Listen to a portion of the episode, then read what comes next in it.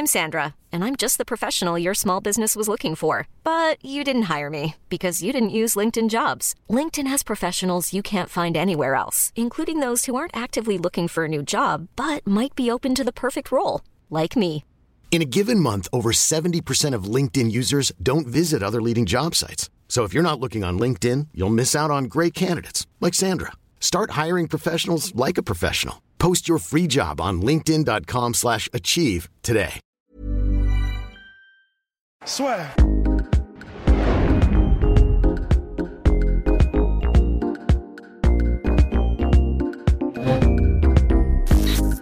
Bonjour à toutes et à tous et bienvenue dans le podcast La Sueur. Alors là, c'est épisode où on va faire tourner les serviettes parce que Uncle Dana White nous a régalé, mon cher Rust. Nous a régalé pourquoi? Deux, deux choses. Déjà, Justin Gagey contre Tony Ferguson, qui est un très beau lot de consolation, mine de rien, pour l'UFC 249, mais aussi cette annonce complètement dingue. Déjà, les quatre prochains événements UFC donc, auront lieu dans une localisation pour l'instant inconnue, mais qui est vraisemblablement en Californie. Ensuite, qu'est-ce que l'UFC a fait? Ben, Ils ont réservé une île déserte pour pouvoir faire des événements toutes les semaines et pour permettre aux combattants internationaux qui n'ont pas le droit d'entrer sur le sol américain de prendre part aux événements. On pense notamment à l'UFC 250, initialement prévu à Rio, qui là maintenant doit se passer à un autre endroit et prévu pour début mai, qui devrait être sur cette fameuse île déserte. Bref, on est dans la fiction, mais dans une fiction qui est bien réelle, mon cher Rust. On va commencer par l'UFC 249, Tony Ferguson contre Justin Gaethje. Alors, qu'en pensez-vous? Parce qu'on reçoit énormément de questions là-dessus, et puis on... je, je veux, tout- toutes les personnes qui nous écoutent ont besoin de l'avis d'experts que vous êtes. Ah bah dis donc. Euh, bah en fait, bah, en tout cas, mon avis, c'est simplement que, bah, et je pense que tu étais d'accord, hein, on en parlait juste avant, euh, il y a des chances quand même, malheureusement, que Tony Ferguson fasse ça parce qu'il a beaucoup trop sacrifié pour pouvoir se passer de l'argent qu'il va faire là-dedans, parce qu'en gros, il a payé un camp d'entraînement, il a payé des sparring partners, il a, il a, je pense qu'il a mis tellement Faut d'argent rappeler dedans. qu'il est seul, oui, c'est ça aussi. hein. Faut- parce qu'on dit souvent, mais c'est vrai que les gens qui nous prennent peut-être en cours ou qui s'intéressent à ce podcast plus qu'aux autres, Tony Ferguson, contrairement à beaucoup de combattants, il est tout seul. Enfin, je veux dire, il n'a pas de, propre gym et tout ça. C'est il choisit les mecs ici et là sans avoir les ressources qu'a un Georges Saint-Pierre, par exemple. Ouais, en fait, c'est ça. Il se construit un camp d'entraînement autour de lui, ce que fait quasiment personne dans le monde du MMA, exclusivement autour de lui, et pourtant, il a les ressources d'un combattant, euh, entre guillemets, presque comme Cowboy Cerrone, ou un gars, euh, en gros, quelqu'un qui est en haut de l'affiche sans être champion et donc avoir les millions, en fait. Il n'est pas, il pas millionnaire, euh, Tony Ferguson. Et euh, bah, du coup, comment dire, c'est pour ça, c'est pour ça qu'on l'adore aussi. Mais effectivement, il a, il a besoin de rentrer dans ses frais parce que ça fait déjà plusieurs combats en fait où euh, ça s'annule au dernier moment. Il peut pas forcément en combattre.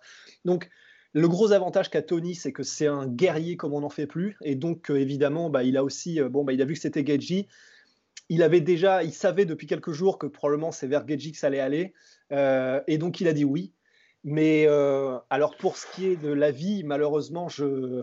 On y reviendra avec Polydomso dans les previews, Ouais. bien évidemment, mais c'est chaud. C'est très très Ouais, chaud pour. Tony Ferguson parce que, ah oui, aussi quand même, hein, et, et on a besoin de l'avis de Rust sur ce point-là, c'est les deux s'affrontent pour le titre intérimaire. Et donc, si jamais Tony Ferguson l'emportait, ce serait le premier combattant de l'histoire à emporter par deux fois le titre intérimaire.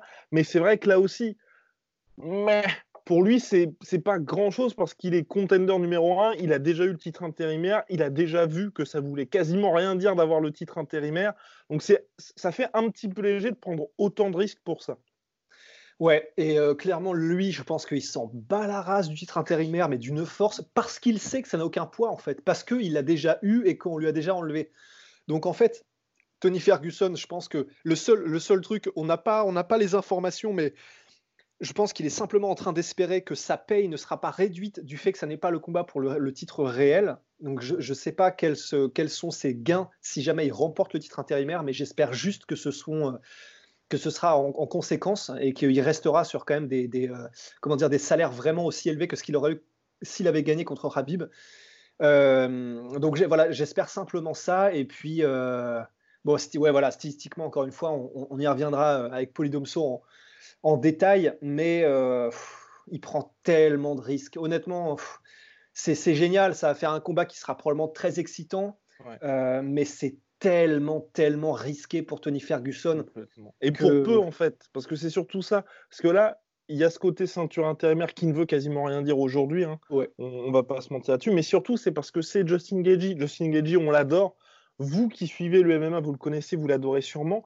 Mais pour le fan qui ne regarde que les gros, gros, gros combats, comme la plupart de vos potes, par exemple, qui vont vous parler uniquement des combats de Habib ou de Conor McGregor, ils ne connaissent pas Justin Gagey. Ce qui veut dire que si Tony Ferguson gagne ce combat, ça n'ajoute absolument rien à son côté euh, terrifiant. Nous, bien évidemment, nous, ça va nous parler. Mais votre pote, il va juste dire Ah oui, c'est le gars qui devait affronter Habib, et là, il est toujours là, ils ont reporté le combat et tout. Il va même pas être au courant de l'exploit, car c'est un exploit de battre Justin Gagey, et surtout ce Justin Gagey est là, alors qu'il a énormément de risques de perdre. Donc là, il se retrouve dans une situation où s'il gagne, bah, il se retrouve exactement au même point qu'il était juste, juste il y a quelques semaines, à savoir tu vas avoir le combat face à Habib Nurmagomedov pour le vrai titre et si tu perds, bah là, clairement, tout s'effondre parce qu'à 36 piges, fin de 12, d'une série de 12 victoires consécutives, quand tu n'es pas spécifiquement, spécialement pardon, une star, donc tu sais que l'UFC va soit te mettre contre Connor, contre Dustin Poirier, enfin contre un tueur à gage, parce que tu restes quand même un nom,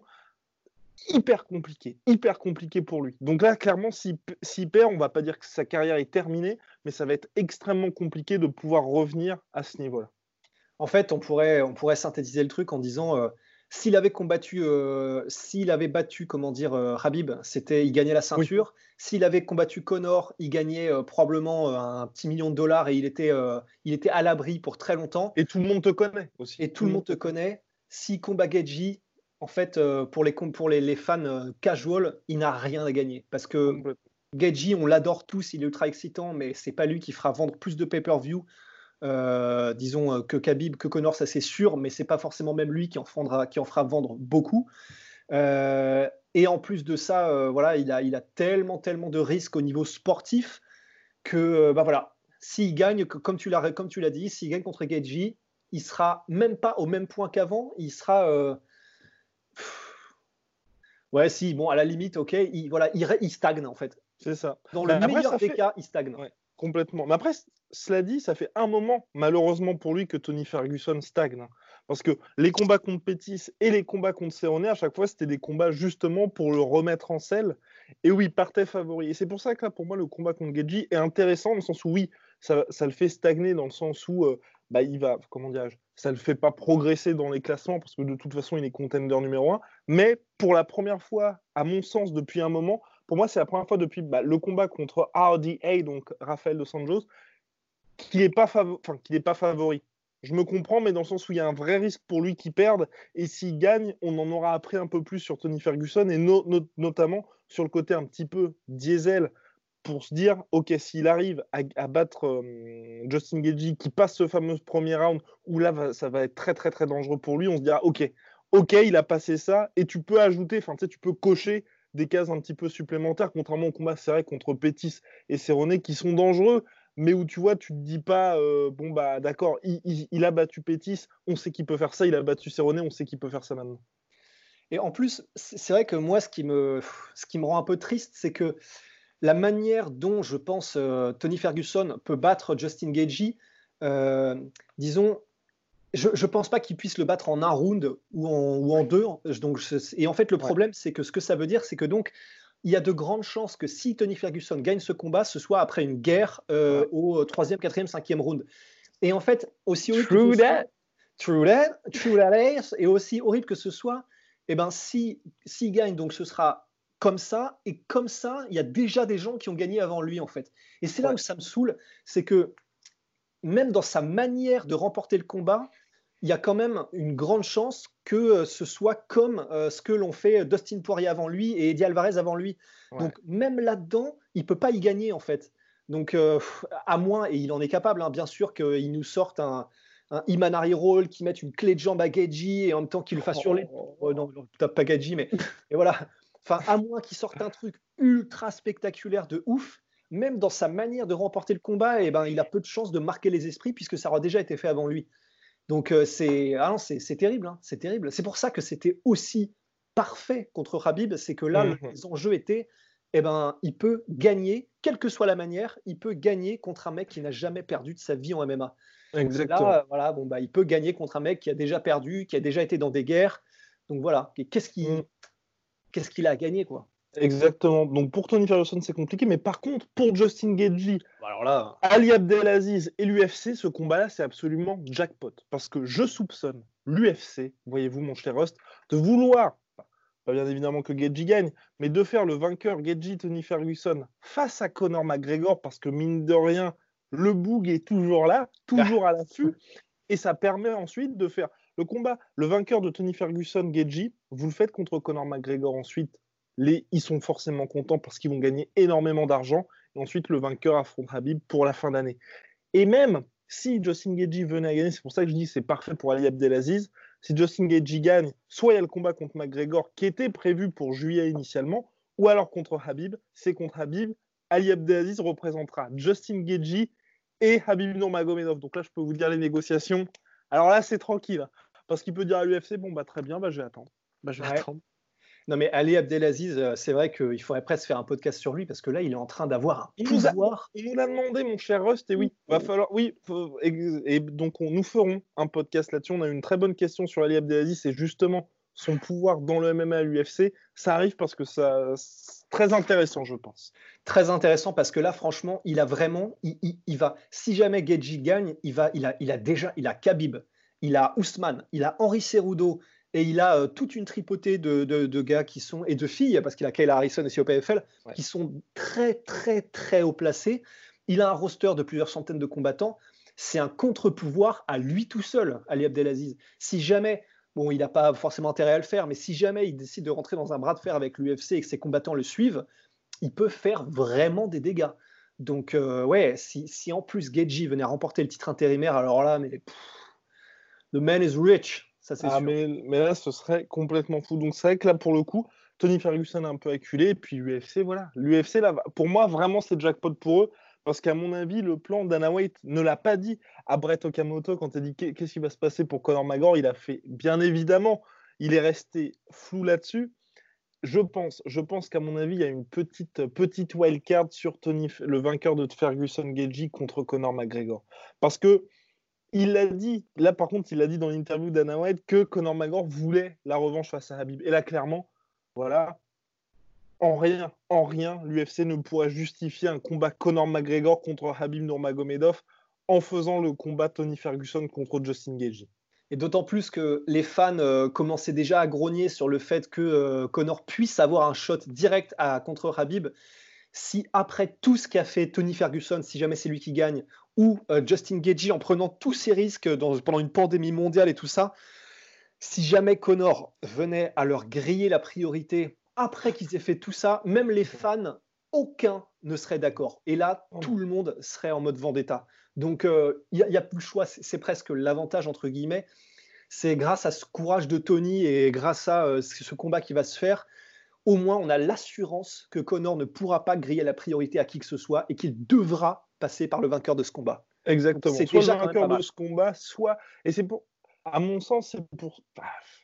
Je.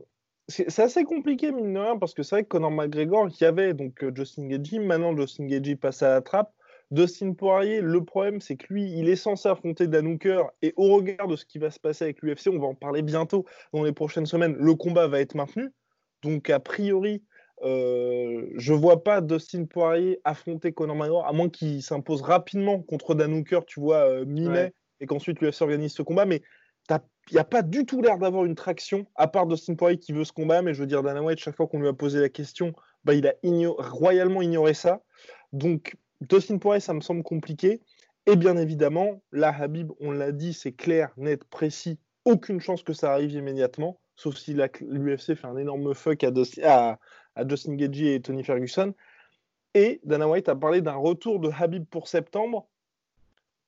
Pour moi, en fait, ce qui, fait que ça peut être compliqué, c'est là l'UFC, bah, comme ils vont quand même se priver de toutes, les, de toutes les billetteries qui sont quand même énormément juteuses pour l'organisation, quand Habib va revenir, je pense qu'ils vont vouloir se dire on se fait un home run, home run pardon, financièrement. Donc plutôt que de faire ça, on fait le combat de Conor McGregor en septembre. Mine le coronavirus sera toujours là, on va pas se mentir, hein, ça va pas disparaître du jour au lendemain. Avec Conor McGregor, vous êtes sûr qu'en pay-per-view, aussi bien en France, parce que l'UFC vend des pay-per-view, même en France quand il y a Conor McGregor, enfin bref, partout dans le monde, vous faites un succès en pay-per-view, vous n'avez pas énormément besoin de la billetterie. Vous faites Conor contre Justin Gage, Tony Ferguson à huis clos ou dans un truc un petit peu restreint, tout le monde s'en fout, mais enfin tout le monde s'en fout. C'est pas grave s'il n'y a pas la billetterie parce que vous compensez. Et quand Habib revient, vous faites un événement, mais pour l'histoire, vous êtes sûr que ce soit soit Tony Ferguson qui est au ou Justin Gagey ou Conor McGregor qui est au quasiment comme jamais parce qu'ils ont une légitimité sportive, du star power, tout ce que vous voulez. Le retour de Habib en mode ah le comeback ça y est machin, il a fait son camp d'entraînement, la bête est relâchée du Dagestan et tout. Et là, vous organisez le truc à Brooklyn, à Las Vegas, où vous voulez. Vous êtes sûr de soldat de ça en une minute. Vous gagnez là-dessus, vous gagnez sur le pay-per-view. Tout le monde est content. Et puis tout le monde se serre la main gentiment. À mon avis. Ouais, bah ouais, complètement. Honnêtement, au niveau chronologique, euh, c'est c'est dans le meilleur des mondes ce qui peut se passer pour, le, pour, pour bah, la sphère MMA, quoi, honnêtement. Là, je vois même pas quoi rajouter tellement ça a l'air cousu de fil blanc, quoi. C'est ça. Et pour terminer, avant d'aller justement sur, sur la fameuse île, mon cher pour aussi, pourquoi est-ce qu'on.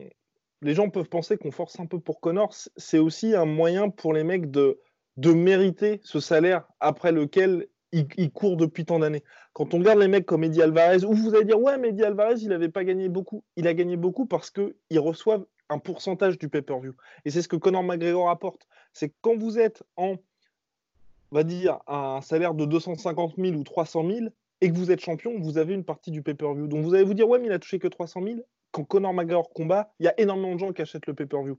Et la part de pay-per-view que vous gagnez, donc c'est par exemple 2 dollars, 5 dollars par achat en pay-per-view, ça devient colossal grâce à Conor McGregor.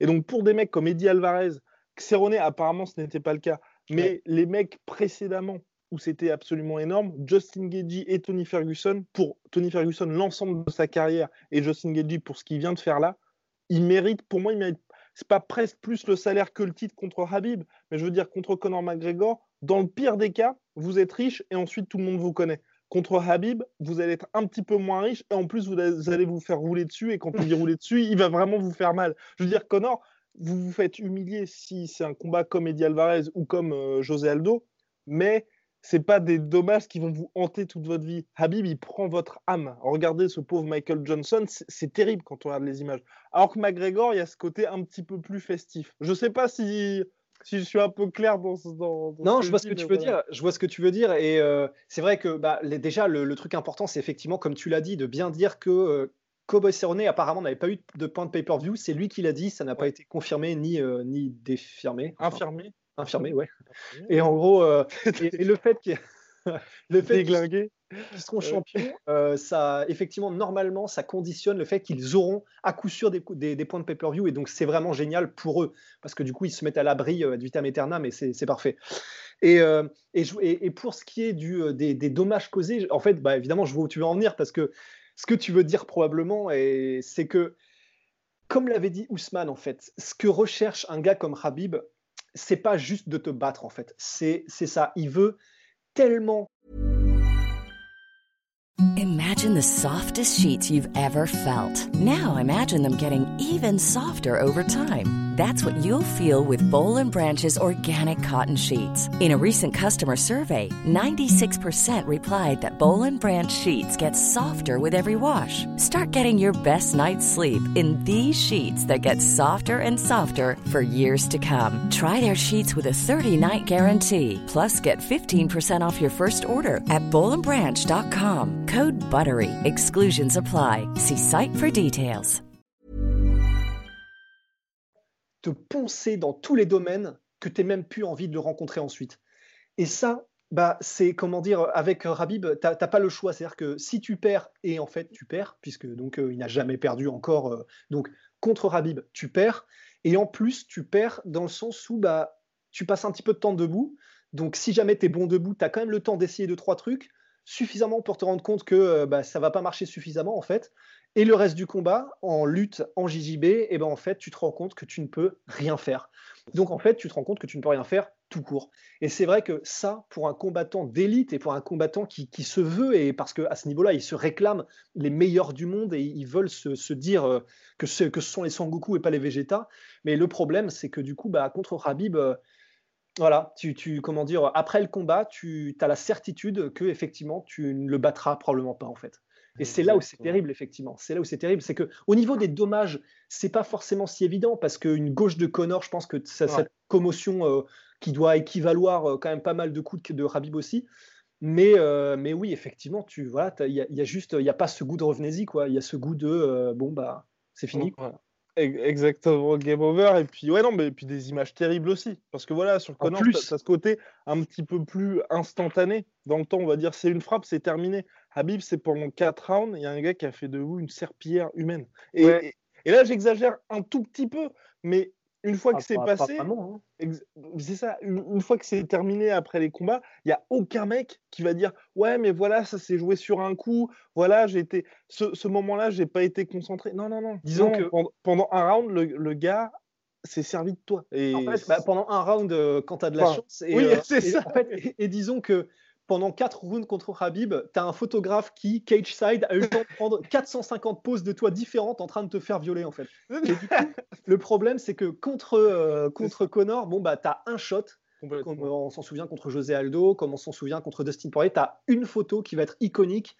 Et bon, bah voilà, c'est, tu, tu vas devenir cette personne qui est euh, dans comme José Aldo, comme ça, et en mettant son crochet et en se prenant la, la gauche. Voilà, contre Habib, euh, bon bah voilà, on va sur euh, Getty Images et on a le choix de euh, n'importe laquelle des positions dans lesquelles tu te fais souiller. Quoi. Et bien sûr, ça ne doit rien au hasard, ni pour Connor, ni pour Habib Nurmagomedov. C'est juste que le rendu est un peu différent et c'est pour ça qu'effectivement, pour les combattants, Justin Gagey, Tony Ferguson, ce serait bien qu'ils aient droit à ce big, big, big, big payday parce que ça arrive extrêmement rarement dans une carrière de combattant. Et même si vous êtes champion et que vous avez un règne assez long, on pense notamment à Tyrone Woodley, vous pouvez ne jamais avoir droit à ce Big Pele. C'est pour ça qu'aujourd'hui, euh, justement, Tyrone Woodley n'a jamais été un des combattants favoris des femmes parce que lui, il avait toujours cette envie, cette recherche du money fight pour être payé, selon lui, à sa juste valeur. Et malheureusement, ce n'est jamais arrivé pour lui. Bien, monsieur, on va passer là au coup de force de l'UFC de Dana White. Ok, donc nous sommes en pleine pandémie. Qu'est-ce qu'a fait l'UFC Parce qu'ils se sont dit d'accord? Ça va être chaud, ça va être chaud de maintenir les événements. On a des gars qui viennent de Moldavie, on a des mecs qui viennent d'un peu partout dans le monde, on a un calendrier à respecter.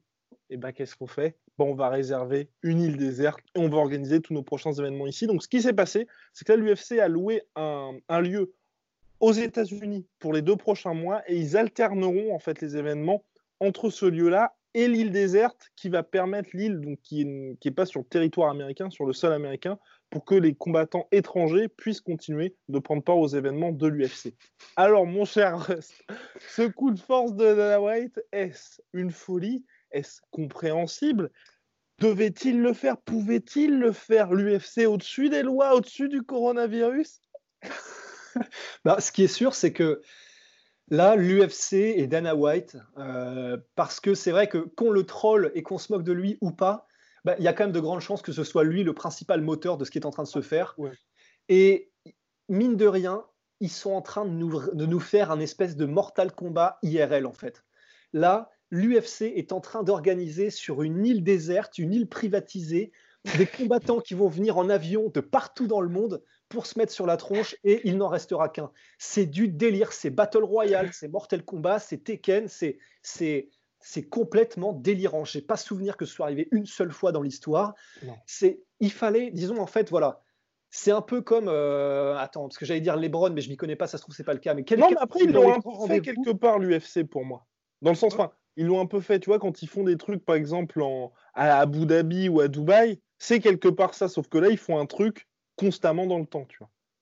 Oui, bah et puis disons, il n'y avait pas ce côté, euh, il y avait pas ce côté. Euh, il y a une pandémie mondiale, il faut un événement à la hauteur d'une pandémie mondiale. Et en gros, l'événement à la hauteur d'une pandémie mondiale, c'est bah, il trouve un endroit qui est bah, visiblement. Alors, je ne comprends pas trop comment ça se fait euh, juridiquement, mais ça doit être l'équivalent des eaux internationales, puisque bah, j'imagine que ça n'est pas aux États-Unis. Donc, je ne sais pas exactement quel est, comment est considéré le territoire sur lequel l'île, se, les combats se feront. Mais en tout cas, voilà, c'est vrai qu'à Abu Dhabi, ils font des trucs comme ça aussi, ils en font un peu partout dans le monde, mais là, ce côté. Euh, ce côté, parce que là, il l'a dit, Dana White, ils sont en train en ce moment, c'est-à-dire que dans l'interview qu'il a donnée, c'était pas encore apparemment sûr à 100%, ils étaient en train de fignoler le deal pour les S'il l'a dit, c'est que c'est sûr. Voilà, s'il l'a dit, il y a quand même des grandes chances. Et en gros, il a dit, bah voilà, on est déjà en train de commencer à amener le matériel et à monter un peu le, comment dire, l'octogone et le, et le truc. Et comment ils vont faire ça? Je sais même pas à quoi ça va ressembler. Ah non, mais pour moi, c'est pas très compliqué. C'est pas très compliqué parce ah que justement, tu vois, quand ils se baladent et tout, ils ont l'habitude de le faire. Oui, oui, non, ils ont, ils ont l'habitude de le faire. Oui, oui. En fait, disons, le, la performance, elle n'est pas nécessairement au niveau logistique, elle est vraiment au niveau de, du tour de force euh, général, en fait, de, réussir à réserver, privatiser une île déserte pour, euh, pour y faire des combats. Mais c'est vrai que oui, logistiquement, c'est l'avantage, en fait, c'est que bah, ils ont tellement l'habitude d'aller autour du monde que c'est comme un cirque itinérant, mais euh, vraiment, tu sais, la Rolls-Royce des, des cirques itinérants, en fait, l'UFC. Donc, ils n'auront aucun mal à, à mettre ça en place. C'est le plus dur, c'est fait, en fait. Le plus dur, c'était de trouver l'endroit. Après, il déroule. Complètement. Et donc là, voilà, donc là, l'UFC va reprendre full blast sur cette île. Dana White a expliqué à TMZ justement que tous les combattants seront testés, les combattants, le staff de l'UFC qui sera bien évidemment réduit, les coachs, tous ceux qui accompagneront, il y aura même des médias qui vont venir sur place. Tout le monde sera testé. Il a même dit que vous serez bien plus en sécurité sur cette île que lorsque vous allez faire vos courses pendant cette période ou que vous êtes chez vous. Donc je pense, et puis de toute façon, l'UFC n'a pas beaucoup de choix parce que si un des combattants ou même un des membres du staff ou un journaliste venait à choper le coronavirus sur l'île, alors là, c'est pour, euh, pour gérer les relations presse et tout ça juste ah après. Bon courage, donc ils vont prendre absolument aucun risque. La question, c'est est-ce, au regard des réactions qu'il y a sur les réseaux sociaux, est-ce une bonne idée d'organiser cet événement-là? Et comme l'a d'ailleurs dit très bien, très bien dit Brett Okamoto, non, Brett Okamoto ou euh, un, autre journaliste, quand on regarde les stats, enfin les stats, les, les audiences de WrestleMania pour la WWE ou l'UFC Brasilia, les audiences n'ont pas été dingue dingue parce que c'est vrai que les gens ont, ont d'autres préoccupations aujourd'hui que le sport. Ils pensent avant tout à leur santé, à leur job parce que la situation est quand même compliquée, et puis surtout à l'avenir immédiat et la, vie réelle entre guillemets. Donc est-ce que pour toi c'est une bonne chose que l'UFC, à tout prix, parce qu'ils vont réussir à le faire là, toutes les semaines continue d'organiser les événements alors que les gens même si Dana White dit on a besoin de souffler, on a besoin d'avoir un petit peu d'entertainment, est-ce que les gens vont avoir l'esprit à regarder l'UFC alors qu'on traverse quand même une période qui n'est pas extrêmement joyeuse? Bah, c'est vrai que c'est pas si évident. Alors en plus, alors déjà c'est vrai que ce qu'il faut se dire effectivement, c'est que la raison pour laquelle euh, bah, la WWE avec Vince McMahon et l'UFC avec Dana White ont voulu continuer à faire des événements, c'est parce qu'en fait, je pense qu'ils ont, je pense euh, misé sur le fait qu'ils n'allaient avoir aucune concurrence et que ça allait être un boulevard. Visiblement, ça n'a pas été le cas, puisque bah, à Brasilia, ça a fait des mauvais chiffres, et la WWE, ça n'a pas été un, naufrage, mais c'était pas non plus absolument dingue. Donc, et alors en fait, euh, est-ce que c'est une bonne idée au niveau, au, regard de performance qu'ils espèrent? Je sais pas, parce que à la limite, tu vois, si ça avait été un événement qui avait lieu, disons en Europe, là tout de suite et dans une semaine ou deux, ça l'aurait peut-être fait parce que je m'explique, même si on est en plein confinement et que c'est vraiment, on est dans le dur et, euh, respect éternel à tous nos soignants, etc. Et là, on est vraiment à fond. Enfin, nous, nous, nous on a de la chance, tu vois, nous, on, mmh. chill, quoi. Mais euh, on est dans le dur, mais on va être sur la pente descendante. Si le confinement continue, que les gens continuent à se discipliner, on le voit en Italie, on le voit en France, les chiffres commencent à stagner, voire descendre du nombre de cas. Donc, tu vois, pour nous, je pense que les, les esprits vont se délier un peu et on va commencer à pouvoir penser à autre chose et nos esprits vont pouvoir commencer à se libérer un petit peu de tout ça. Donc, si ça avait été chez nous, le 18 avril, je pense que tu vois, ça aurait pu, ça aurait pu marcher si, c'était nous la cible des pay-per-view. Mhm. Le problème, c'est que la cible des pay-per-view, c'est surtout les States, et que les States, non seulement ça ne fait que commencer, mais le 18 avril, je pense que ce sera l'apocalypse selon Saint Jean, et donc que encore moins dans deux semaines, les gens auront la tête à ça. Donc, est-ce que c'est une bonne idée? J'en sais rien. Euh, par rapport aux chiffres, euh, c'est pas du tout, du évident, sachant que même lorsque la crise n'était pas encore entre guillemets euh, autant ancrée dans la terreur collective qu'elle ne l'est maintenant, puisque à Brasilia, ça ne faisait que commencer et pourtant ça a bidé. Donc c'est vraiment pas évident que ça fonctionne en termes de, nombre de vues. Mais voilà, en tout cas, euh, en tout cas, euh, voilà, en tout cas, ils l'ont fait. De toute façon, l'UFC a le deal avec ESPN, donc eux, ils vont continuer à avoir l'apport euh, financier et pécunier d'ESPN et, et, tout ça. Ouais. Donc eux, ils vont probablement s'y retourner, s'y retrouver, mais à voir si l'ESPN ou, Enfin voilà, c'est, pour l'instant, on a ça comme données. Eux vont s'y mhm. retrouver parce qu'ils ont les deals ESPN. En pay-per-view, ce sera pas du tout évident, mais voilà, on va voir. Moi, par rapport à ça, je me dis, enfin, vraiment, je veux surtout que tous les combattants soient testés dans les meilleures conditions et qu'il n'y ait aucune histoire, tu vois, de mec qui a été, qui ait accepté ça vraiment en limite en reculant, en se disant, bon, bah, j'ai pas le choix parce que je dois payer mes factures. Qu'à chaque fois, les mecs aient, entre guillemets, ce choix de se dire, bon, bah, soit je combats et je sais que l'UFC va vraiment prendre soin de moi, que je vais à aucun moment devoir dire à ma femme, à mes gosses, bon, bah, là, je suis en train de partir pour aller sur une île, je sais pas trop où je vais. Il y a peut-être moi que je chope ma il y a peut-être moins que je chope la maladie. Ouais, je sais pas si je reviendrai parce qu'avec les transits et tout, bah en gros, que tout soit mis en œuvre pour que le combattant, même le mec qui ouvre la carte, il n'ait pas à prendre un vol commercial et que du coup, sur une, quand il, va faire le combat et pour le retour, tu vois, qu'il ne soit pas bloqué en correspondance à Londres ça. et qu'il dise, bah, tu peux pas revenir en France ou tu peux pas revenir à tel ou tel endroit. Moi, c'est vraiment ça, tu vois. Et si tout, tout est garanti pour les combattants, que même les, tu vois, quand on aura les premiers échos de l'UFC 249 qui sera plus ou moins dans les mêmes conditions parce que c'est pas sur l'île déserte, mais bien, mais c'est en plein milieu du coronavirus que tous les mecs disent, bah effectivement, l'UFC, ils ont pris soin de nous, pas encore mieux que, ce à quoi on s'attendait. Notre staff était vraiment aux anges, ceci, cela. Là, je vais dire OK, mais vraiment pas que les mecs soient à chaque fois dans une situation comme Aljamain Sterling, qui soit bah non, moi j'ai pas envie de combattre parce que je peux même pas m'entraîner. Ouais, Ouais, parce que Aljamain Sterling, euh, particulièrement lui, enfin, je sais pas si tu fais référence à l'interview de Ray Longo, son entraîneur, qui disait c'est tellement le bordel que, enfin, en gros, Ray Longo disait, moi, je suis en train de. Ils sont à New York aussi. Ils sont, ouais, eux, ils sont en plein dedans. New York, c'est le foyer. Mais voilà, Ray Longo, l'entraîneur, disait, moi, j'en suis presque à croiser les doigts pour que l'UFC nous dise, euh, bah, on annule, quoi. Parce que là, c'est des conditions qui sont qui sont pas tenables. Mais c'est vrai qu'en fait, voilà. Le, le, seul moyen où ça puisse être défendable, et je te rejoins à 1000%, c'est si, si pour les combattants, l'UFC auquel ils vont participer est uniquement une possibilité pour eux de gagner leur vie et de continuer à avoir leur gagne-pain qui rentre sans aucun risque pour eux ni leur famille. Parce que dans ces cas-là, ce sera que du plus. Et là, effectivement, bah, ce sera compliqué pour qui que ce soit de critiquer. Donc en fait, c'est ça. Si jamais pour les combattants, euh, dès qu'ils arrivent, ils sont, on, vient les chercher chez eux avec, ou alors à l'aéroport avec des mecs euh, en masqué et qui sont, euh, qui font des tests dès que tu arrives, etc. Et si du début de la procédure, mais vraiment du porte-à-porte jusqu'à la fin, et qu'effectivement, quand Dana White dit sur cette île déserte ou dans le lieu où on sera, il, le dit dans l'interview avec Brett Okamoto, ils, ont, ils, ont, ils seront beaucoup plus en sécurité que lorsqu'ils vont faire leurs courses dans un supermarché, là où ils, seront, là où ils auraient été en temps normal euh, pendant le coronavirus.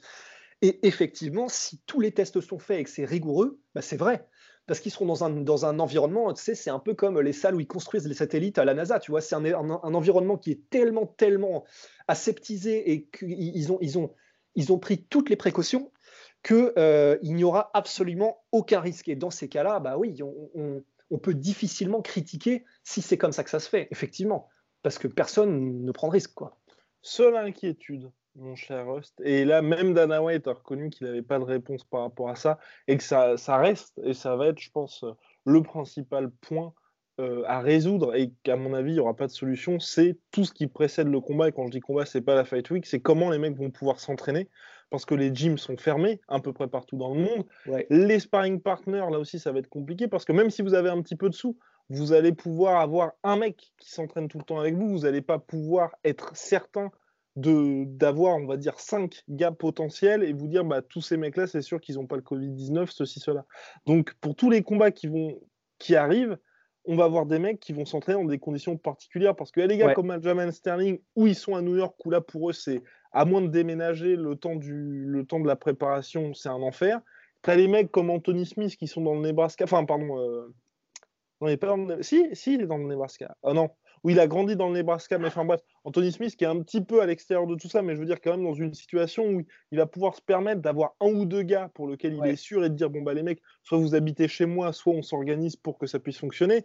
Mais pour le reste, vous ne pouvez pas avoir la variété que vous avez d'habitude de dire bah je vais aller faire mon entraînement de JJB dans l'endroit où je vais d'habitude parce que là aussi c'est fermé, que vous n'allez pas pouvoir payer le coach de JJB plus votre sparring habituel de JJB. Enfin, Pour ça, par contre, ça va être un, sacré casse-tête et je pense malheureusement sans solution.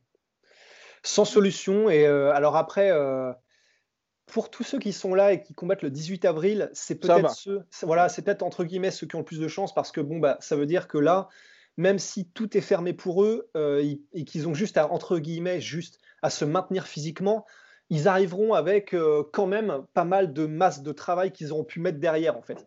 Mm. Ceux qui combattent euh, en mai ou qui combattent euh, dans ces eaux-là, alors là par contre, effectivement, ils peuvent pas faire un camp d'entraînement à simplement faire euh, des pompes des tractions et sur du gradure.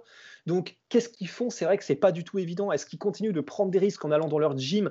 Parce que c'est ce que faisait Relongo avec Jamel Sterling. En fait, il lui ouvrait les portes du gym, mais sans que ce soit du tout, du tout safe d'aucune manière que ce soit, parce qu'ils n'ont pas de manière de savoir si ça l'est. Donc, est-ce que tu continues de faire ça, mais donc tu passes ton camp d'entraînement ou le dernier mois dans l'angoisse euh, de est-ce que c'est contaminé, est-ce que je rencontre des gens qui sont contaminés, etc. Ou est-ce que tu fais simplement euh, de la prépa physique, etc. Et dans ce cas-là, bah, tu arrives vraiment old school, euh, un peu en mode Roremas Vidal dans les combats, dans les jardins derrière les maisons, et tu arrives, tu es juste frais physiquement, et tu vas devoir toi-même combattre à l'ancienne sans vraiment avoir pu t'entraîner, faire des game plans particuliers, etc. Donc voilà, ça va, ça va vraiment pas être évident pour les combattants qui ont des, échéances euh, après le 18 avril, et plus elles seront lointaines, moins ce sera évident. Mais, euh, mais, mais, voilà, mais tout simplement, voilà, tant, qu'elles tant, tant que ces personnes-là peuvent s'entraîner physiquement, au moins, ce sera déjà ça. Mais même ça, c'est pas nécessairement évident. Et si c'était pas ça la solution, de revenir à ces fameux combats dans le jardin? Bah, Une île déserte, un jardin, c'est pareil. Quelque part, bien, bah, mon cher Roche, je crois qu'on a terminé. Big shout out to my protein, il ne nous lâche pas. Et on prépare de, belles choses, je crois, mon cher Rust, avec My Protein. Absolument, vous nous en direz des nouvelles. Et oui, et donc, euh, donc code la sueur. Et bah, la sueur, comme voilà, vous, tapez le code la sueur. Moins 38% minimum de réduction absolument partout. En ce moment, je crois qu'il y a même des offres encore plus spéciales, plus exclusives sur le site de MyProtein. Voilà, voilà. Je pense que nous sommes complets sur la chose. À très vite pour les Triple Six. Soit.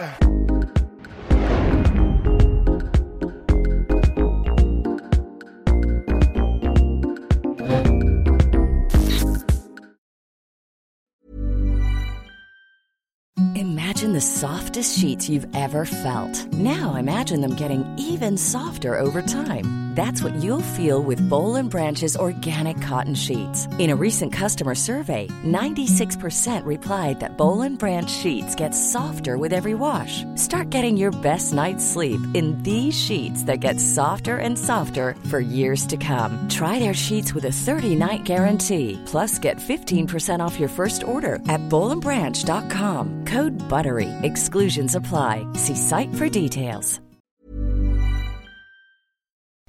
Et voilà, c'est la fin de votre épisode du podcast La Sœur. Si ça vous a plu, n'hésitez pas à nous mettre les 5 étoiles sur Apple Podcast ou sur Spotify. Vous pouvez aussi nous laisser un petit commentaire, ça nous aidera beaucoup.